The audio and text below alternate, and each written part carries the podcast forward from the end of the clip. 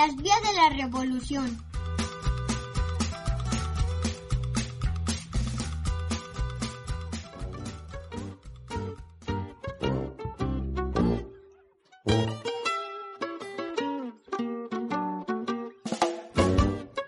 Hoy te presentamos La Gran Inauguración, adaptación de la crónica del periódico Regeneración Social.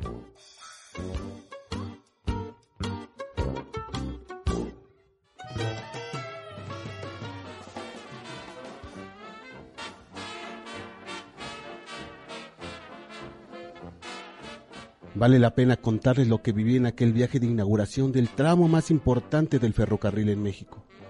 Tuve la fortuna de cubrir ese evento, ya que trabajaba en el periódico Regeneración Social.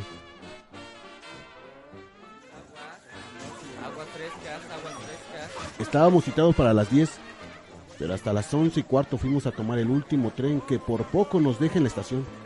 Había un mundo de gente aquella mañana para despedir el tren.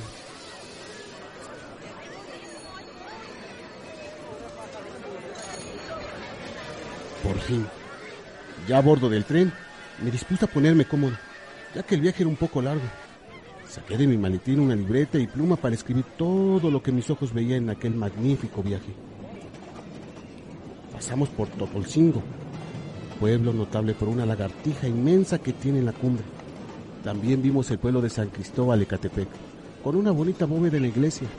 Por cierto, es célebre este pueblo por haber sido fusilado en la plaza El Cura Morelos.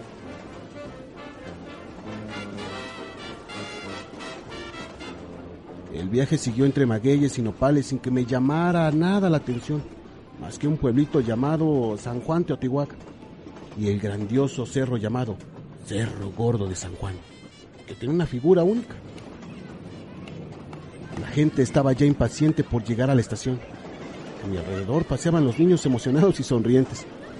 Otras personas estaban cansadas de tanto viaje que era inevitable tomarse una siestecita. Un grupo de mujeres muy elegantes por cierto, no dejaban de platicar sobre lo que harían llegando a la estación de Puebla. Yo solo podía contemplar el majestuoso e impresionante paisaje que solo la vista de un viaje en tren permitiría.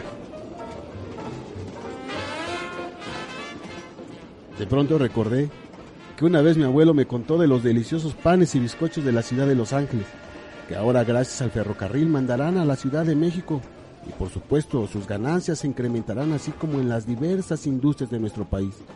Todo gracias a las vías férreas. Vaya el rico pan de Puebla. Me hizo olvidar por un momento que íbamos caminando sobre rieles.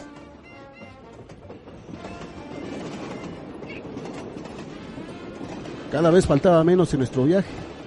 Estábamos llegando a Pisaco, que aunque ya habíamos oído hablar de él, nos asombró ver un pueblo con casas al estilo americano con un buen hotel y otras condiciones que sin duda se le antojarían a cualquier otro pueblo con mayor reputación.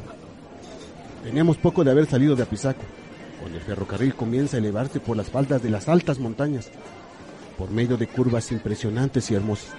Recorrimos valles profundos de vegetación exuberante. Por fin, a lo lejos se podía ver la belleza de la gran ciudad de Puebla el ferrocarril había llegado a modernizar a Los Ángeles.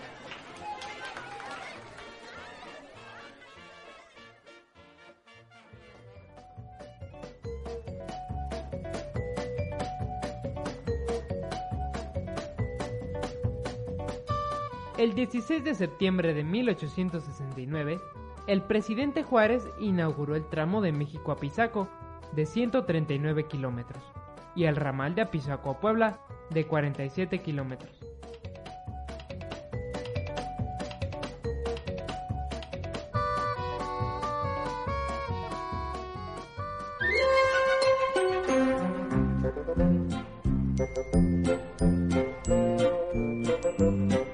Presentó el Centro Nacional para la Preservación del Patrimonio Cultural Ferrocarrilero.